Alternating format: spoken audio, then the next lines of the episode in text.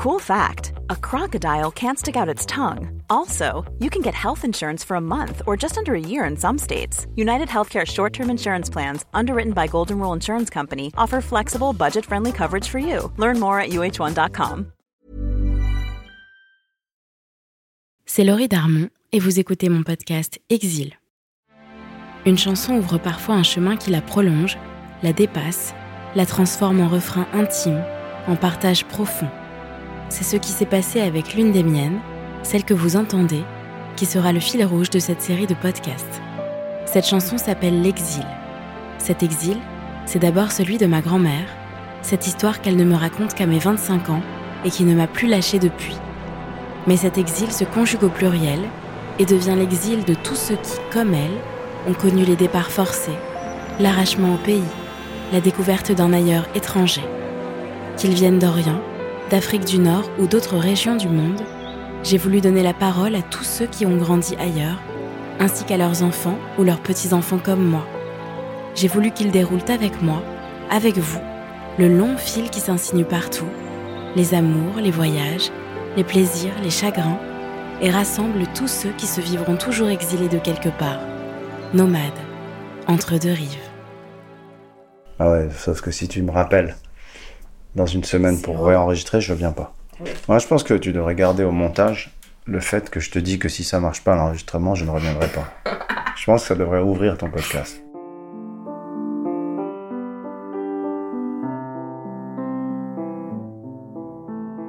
Alors pour commencer, est-ce que tu peux me raconter où t'es né? T'es sérieuse? Moi, je suis né à Casablanca, au Maroc, un jour d'avril 71. Donc il y a 50 ans à peu près. Waouh, c'est beaucoup dans une famille euh, séfarade, juive marocaine, traditionnaliste. Je trouve que le, mot traditionnaliste, c'est un mot très confortable pour les, les feuges qui n'ont pas trouvé comment se définir et qui savent pas trop et qui sont pas vraiment religieux. C'est un mot un peu paresseux parce que c'est pas vrai qu'ils sont pas religieux, mais ils sont croyants, mais pas euh, orthodoxes du tout et très ouverts, très très très très ouverts. Ça c'était important au Maroc. Pourquoi je te parle de ça? Parce que c'est important de, décrire l'environnement dans lequel tu t'es éduqué. C'est un environnement qui dicte un peu euh, finalement la, bah, la personne que tu vas être. Ça te dessine, ça te sculpte. Le fait d'avoir été, euh, par exemple, euh, je pense, en contact avec la spiritualité, bah, ça fait pas de toi la même personne, quelle que soit ta religion. Que tu sois chrétien, musulman ou juif, le fait d'avoir été en contact réel, je parle. Hein. Je parle pas de dogme, je parle pas d'aller à l'école coranique, la yeshiva ou au catéchisme. Je parle vraiment si tu t'es posé des questions, si la spiritualité elle a été présente dans ton enfance. En gros, si tu as été en rapport avec l'irrationnel. Tu vois, c'est quand même, euh, c'est rare. Et tu peux avoir des gens très religieux qui n'ont jamais été en rapport avec l'irrationnel. Ils sont très carrés, ils sont organisés, ils sont religieux. Et puis tu as d'autres gens qui sont pas religieux, qui observent pas énormément les dogmes, mais qui ont été en rapport avec euh, l'irrationnel. Moi, je pense, j'estime que j'étais en rapport avec la spiritualité, de par mon éducation, des choses un peu euh, abstraites comme ça, euh, de par mon éducation scolaire et familiale. donc ça m'a guidé toute ma carrière. Il y a peut-être un peu de superstition, mais il y a de la spiritualité avant tout. je pense être quelqu'un de spirituel la spiritualité, quoi.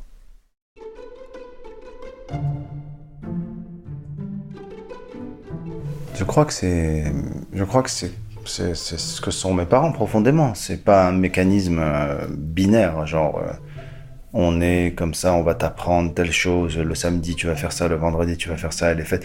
A, non, y a, on transmet une philosophie de vie. C'est comme si je venais de la tradition orale. D'ailleurs, la plupart des musiques que j'aime, je pense par exemple à la musique Gnawa, qui est une musique africaine, euh, à la base, euh, qui est une musique de trance qui vient de Guinée et qui est remontée jusqu'au Maroc. Eux, les grands ma'alem, comme on dit, les grands maîtres Gnawi, c'est des mecs qui connaissent pas le solfège. Mais, mais la manière dont ils sont investis, c'est une musique de vie, de, de, de besoin, de, de, de, quotidien, de tradition, de, tu vois, c'est pas une musique de, ça fait partie de leur vie, quoi. Il n'y a, pas de théorie là-dessus. Je pense pas qu'un maître Gdawa peut te dire au bout du cinquième temps, tu le laisses en l'air et sur le 6-8, tu fais un, non, ben, il saurait pas, quoi. J'avais pris des musiciens pour une tournée. Un jour, je faisais de la percu sur ma guitare. Et il m'a dit, t'es en 12-8 ou en, je sais pas en 6-8. Je dis, mais franchement, je suis en, je suis en, je suis en, forme, quoi, c'est tout. je suis en plaisir total. Je sais pas quoi te dire. C'est pour ça que je dis que ça a dicté ma vie. Et je crois que ça a dicté ma vie et ça continue à, déteindre sur mon comportement au quotidien avec les gens. Mais après, la spiritualité dans son ensemble, même les autres religions m'intéressent. Euh, donc voilà pourquoi je le mentionne. Et même si on comprend pas, quand on est gamin, on fait des choses qui nous marquent. Et les choses qui nous marquent, on ne sait pas pourquoi on les fait. C'est les plus fortes. C'est un peu comme les choses qu'on apprend. On, se rend compte plus tard qu'on les a apprises. Moi, je le vois avec mon plus petit garçon, Raphaël. Il a 7 ans. Parfois, il me dit, quand j'avais 3 ans, je me rappelle que. Il me sort un truc. Et c'est absolument pas une chose que j'ai voulu lui inculquer. Il me sort un truc, mais qui a une grande signification pour lui. Et en fait, c'est une série de propositions qu'on fait et c'est à eux de, finalement les digérer, de les prendre. Moi, j'ai vécu des choses dans mon enfance qui ont fait qu'en fait, j'étais confronté à des choses où j'ai vu des choses qui marqueront ma, ma, ma, vie, qui vont dessiner ma vie. Après, il y a des natures. Moi, je suis curieux, je suis très très curieux, j'ai envie de savoir, j'ai envie de comprendre. Et à la fois, je m'intéresse beaucoup, et à la fois, je m'ennuie très vite. Je me désintéresse quand il n'y a rien qui m'intéresse et ça m'intéresse pas assez. J'ai besoin de cette nourriture-là permanente, quoi. Pas envie de. Ouais. Là, par exemple, je m'ennuie de moi-même dans cette phrase. À l'intérieur de moi, je trouve que ça y est, cette, cette phrase doit se terminer. par exemple, cette phrase doit s'arrêter. Il y a un ennui profond à l'intérieur même de ma phrase qui ne demande qu'à être écourté.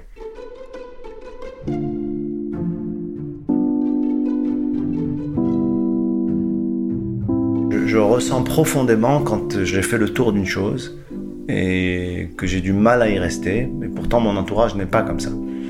Euh, j'ai pas été éduqué là-dedans. Voilà encore quelque chose qui fait euh, de moi un être différent alors qu'on m'a donné le contraire. J'ai grandi dans une famille qui prend son temps. J'ai grandi dans une famille qui est plutôt vague dans les informations, qui n'a pas une connaissance précise des choses, alors que moi, dans ma vie, je suis dans la précision rassurante. J'aime les gens avec qui je partage des moments. Quand je dialogue avec eux, j'aime que ce soit précis. Je déteste quand euh, tu es à un dîner qu'il y a un gars qui dit tout à coup euh, Mais tu sais qu'au Japon, les, musiciens sont, sont très. Euh... Ah bon et Moi, je dis Vous parlez de quel musicien? Bah, Au Japon. Mais qui, par exemple? Bah, Tous les, musiciens là qu'on voit. Euh, mais quel instrument bah, je... Et en fait, tu t'aperçois que souvent, quand il y a une réunion de gens, il y a beaucoup de vanité, il y a beaucoup d'ego, il y a beaucoup de bêtises qui se disent. Alors que c'est génial de dire à quelqu'un Je sais pas, raconte-moi, ou alors. C'est super. C'est très agréable. Même de l'exagérer un peu. Très agréable, la position de celui qui ne sait pas. T'as des frères et sœurs? Ouais. Quelque part, vous avez reçu la même éducation, mais est-ce que eux, ils ont réagi comme ça? Mais c'est intéressant cette question. D'ailleurs, ça, j'ai jamais parlé de tout ça, c'est marrant. Ça, c'est un bon truc quand je vais mourir. Un bon magnéto. Euh, Écoute, j'ai l'impression, je ne sais pas, après il faudrait le, demander à mon frère Arié, il faudrait l'interroger dessus, il, ben, il le dira mieux que moi, mais même si on a été éduqué bien entendu par les mêmes parents, dans le même pays, dans la même maison, son cursus scolaire, donc le choix des écoles euh, religieuses par religieuses, ou alors euh, euh, a fait que son rapport, je pense, à la spiritualité, à la religion et tout ça, est autre, est différent. Et ma sœur, qui a à peu près le même cursus que moi, on est connecté par le même, euh, les mêmes apprentissages, tu vois. Et donc je crois que ça dicte et ça dessine totalement les choses. Après on se comprend et tout avec mon frère, mais je crois que peut-être que ça joue le fait d'avoir une, une scolarité où on n'a on pas été confronté, on va dire. Euh, et après, en même temps, ça lui a donné peut-être des aptitudes dans autre chose euh, que moi j'ai pas eu. C'est vraiment intéressant et je crois profondément, profondément à fait que ça marque à tout jamais ce devant quoi tu es posé. Ça m'a pris euh, trop de temps malheureusement à le comprendre. Si ça peut euh, aider ceux qui nous écoutent à gagner du temps, les artistes surtout, c'est avoir le courage, mais bon, on peut pas l'avoir à 20 ans, à 30 ans. Avoir le courage parfois de se jeter dans des projets en faisant totalement abstraction de la logique, de la chronologie, du temps, des étapes et des événements. Mais tu as besoin de guide, tu as besoin de chemin. Moi, très sincèrement, hein, s'il n'y avait pas eu des mecs comme Michel Boujna, s'il n'y avait pas eu des mecs comme Philippe Cobert, euh, comme euh, Patrick Timsit, comme Eli Kaku, euh, comme Danny Boone, je serais pas là. Enfin, je serais pas, je me serais pas permis de faire les choses. Mais eux, quand ils étaient là, je les vois, je me dis, ben, quelque part, tu donnes une.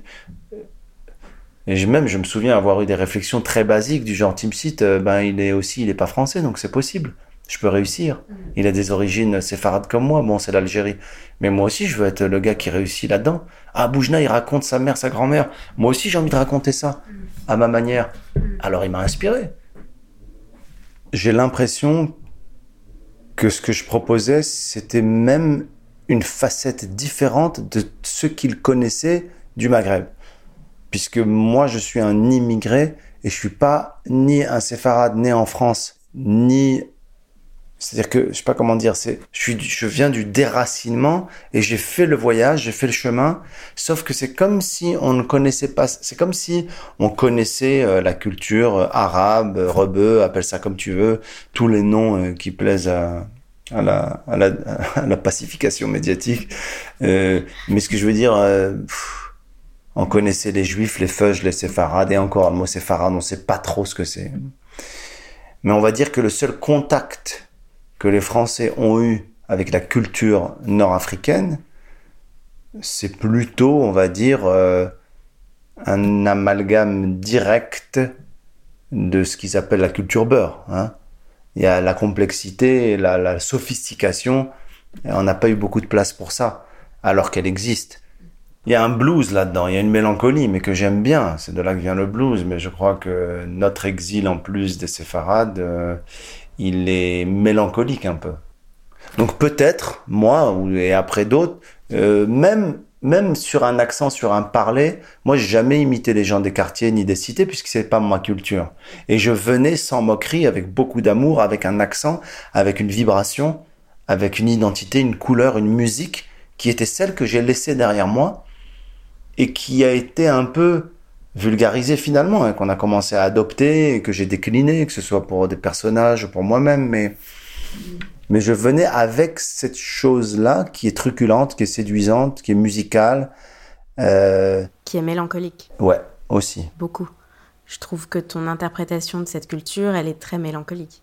Elle est drôle, elle est tout ça, mais elle est empreinte d'une mélancolie. Complètement d'une candeur aussi, tu vois. Il y a quelque chose de doux dans le personnage d'Abderzak, il y a quelque chose de doux, de candide, d'espiègle, euh, de fidèle. Si tu es dans un endroit qui fait que tu es là et tu es pas là, ça veut dire que beaucoup d'enfants de, ma génération, on est très fiers de nos origines, on a les pieds bien ancrés dans notre terre marocaine. Donc je parle euh, totalement couramment d'Alija, l'arabe marocain. Je suis totalement. Euh, je connais la culture. Je fais partie des Marocains, on va dire euh, expatriés, qui sont connectés aussi avec le, avec euh, ce qui se fait. C'est très important pour moi de savoir ce qui se passe là-bas dans mon domaine. Hein. Après, je suis pas au fait de tout. je connais pas la nouvelle start-up qui vient de se monter à Agadir, mais je peux, je pense, te parler de la scène artistique et de, des choses qui me touchent et Ouais, parce que c'est un lien, euh, un lien en plus qui est jubilatoire. C'est un lien, c'est du plaisir, quoi. C'est. Mais j'ai pas de nostalgie. Hein. Zéro nostalgie. La nostalgie, c'est un truc que je n'aime pas d'ailleurs. Parce que notre histoire n'est pas la même. Les juifs marocains n'ont pas la même histoire que les juifs algériens, les juifs tunisiens. Je répète souvent ça à mes amis. D'ailleurs, mes amis juifs séfarades en France, qui souvent m'interrogent et sont perplexes sur mon, ma marocanité, le fait que je parle arabe, ils sont perplexes. Mais il faut comprendre qu'on n'a pas la même histoire. Et, et même si ça a été des épisodes compliqués dans l'histoire du Maroc, d'abord, on ne s'est jamais fait virer du Maroc. C'est très très important, c'est le point de départ. Bien au contraire, on a été protégé, euh, accompagné. Alors est-ce que ça a été complexe? Est-ce qu'il y a eu des projections parfois du conflit israélo-arabe avec des tensions au Maroc? Ben oui. Est-ce que ça a été toujours facile? Non. Mais justement, c'est ça qui est beau. C'est comme la famille, c'est quand c'est compliqué qu'il faut rester dedans. Donc moi, je reste dedans et on n'a pas la même histoire. Euh, tu sais, euh, les juifs marocains disent, quand ils habitent ailleurs, ils disent je rentre au Maroc. Je rentre. C'est une expression forte quand même. Ouais, c'est clair. Très peu de juifs algériens que je connais qui vont passer des vacances en Algérie ou en Tunisie disent je rentre en Tunisie. Et je rentre, cette expression, elle est très symptomatique, très très euh, psychanalytique, très révélatrice de l'état d'esprit immédiat, sans grande réflexion du cœur, de voilà, voilà où je me positionne par rapport au Maroc. Quoi. En général, les Marocains sont assez fiers de leurs origines. Il y a quelque chose de très très fier en tout cas euh, sur l'identité, sur la marocanité, quelque chose qui existe vraiment. Mais la marocanité, c'est le fait de se sentir marocain, quelle que soit ta religion, et de défendre les valeurs d'un global d'un pays et non pas euh, simplement une nationalité quoi. Et je crois que le fait d'avoir vécu au Maroc, ça a dicté complètement toute ma vie. Et non pas que pour les raisons qu'on peut imaginer, binaires, c'est normal, c'est tes origines, tu les assumes. Non. Même dans les moments où j'ai voulu m'en éloigner, où je m'en suis rapproché, c'est des rapports complexes, mais sincères, à chaque fois ressentis. Quand tu as des origines, de toute façon, pour mieux, non pas t'en séparer, mais pour mieux les assumer, les digérer, il faut savoir faire des ruptures. Avec la terre, avec la culture, avec la famille, tu fais des ruptures.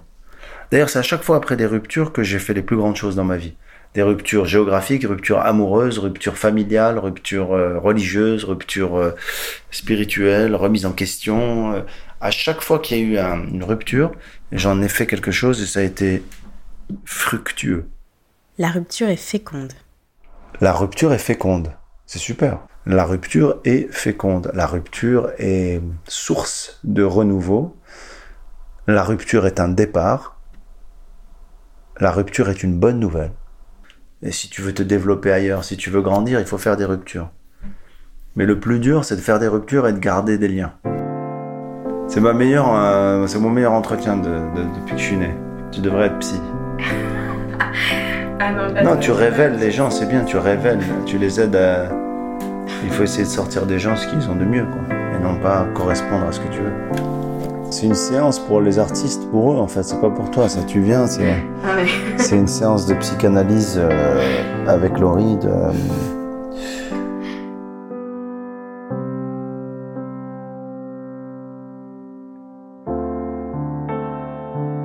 J'ai aucun problème avec les départs, avec euh, parce que moi je rêvais d'ailleurs et ben, comme toute ma vie d'ailleurs, je pense que j'aurais vécu euh, dans un autre pays, peut-être que j'aurais voulu bouger aussi.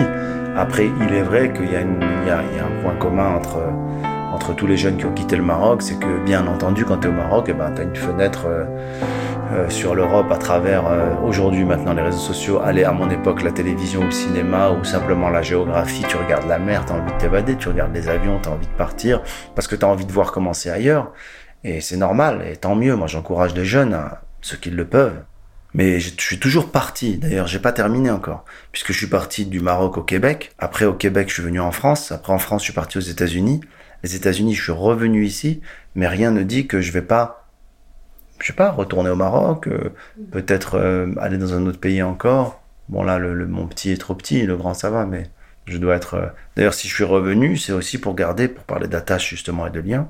Si je suis revenu en France après mon expérience américaine que j'ai adorée, qui m'a appris beaucoup, c'est pour le petit, c'est pour être en contact avec lui et, continuer à lui transmettre des choses. On peut pas éduquer un enfant en FaceTime. Sinon, plus tard, il va appuyer sur il va croire qu'il peut appuyer sur un bouton rouge et, et t'annuler. Quand t'es parti et que t'es allé au Canada, toi, tes parents sont restés, tes frères et sœurs aussi. Ouais. Et eux, ils avaient également pour projet de partir? Non, non, en fait, c'était pas prévu du tout. C'est moi qui ai eu euh, envie de partir. Hein. C'est moi qui ai eu envie de, de voir ailleurs, d'aller. Puis je leur ai presque imposé ça. Et eux, ils avaient aucunement ni l'envie ni l'idée de, de partir. C'est bien plus tard qu'ils sont venus euh, euh, en France et que je les ai fait venir et que je leur ai pris un appartement et que je me suis occupé d'eux. Ça aussi, c'était un challenge. Et ça aussi, c'est dans mon éducation. Mais eux, ils étaient bien au Maroc. Euh, pareil. Alors c'est intéressant. J'en ai jamais fait la conclusion et je suis en train de le faire. Finalement, eux, ils se sont rapprochés de leurs enfants moi, je me suis rapproché de mes enfants aussi et de mes parents. Donc finalement, ça revient à cette chose-là, mais qui est ressentie. Pas uniquement comme des déclarations, euh, la famille c'est important, les valeurs c'est important, c'est juste dans les actes que tu, tu poses des actes. Tu vas aux États-Unis, tu fais les talk shows, tu fais les trucs, tu fais Carnegie Hall, tu, tu, tu, tu, connais plein de stars à Hollywood. À un moment donné, tu dis, moi, il faut que je sois euh, avec mes parents, quoi, et avec mes enfants. Et bon, euh, j'ai besoin d'eux.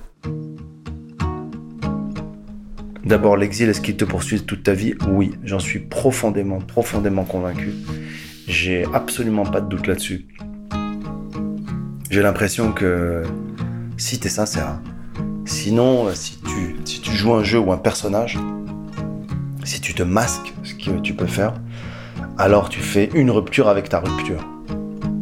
Et là, tu es un peu tourmenté et puis tu finis ta vie pas très pas au top. Je crois qu'il y a une chance aujourd'hui, c'est cette, euh, euh, absence de frontières finalement et cette euh, interconnexion du monde entier, de la planète, qui fait que on peut vraiment être connecté à des gens au bout du monde et faire avancer les choses et partager notre culture. Alors il y a un, défaut à ça, c'est qu'on va tendre vers une normalisation, un formatage des choses. Mais quelque part, quand je poste une chanson et qu'il y a une jeune fille en Corée qui est d'origine marocaine, qui s'y retrouve, qui parle moitié coréen, moitié marocain, qui me renvoie un truc et qui, elle m'inspire. Elle m'inspire au sens profond du terme.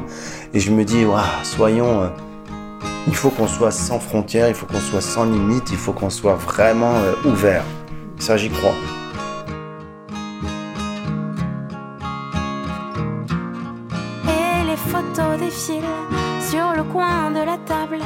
La surprends fragile, déverse quelques larmes. Elle se souvient de tout, les parfums, les couleurs. Le temps n'a rien dissous juste là dans son cœur. Elle me dit les détails, l'insouciance comme un fruit qui poussait en bataille sur le sol du pays. Et soudain le silence, la déchirure immense, l'exil.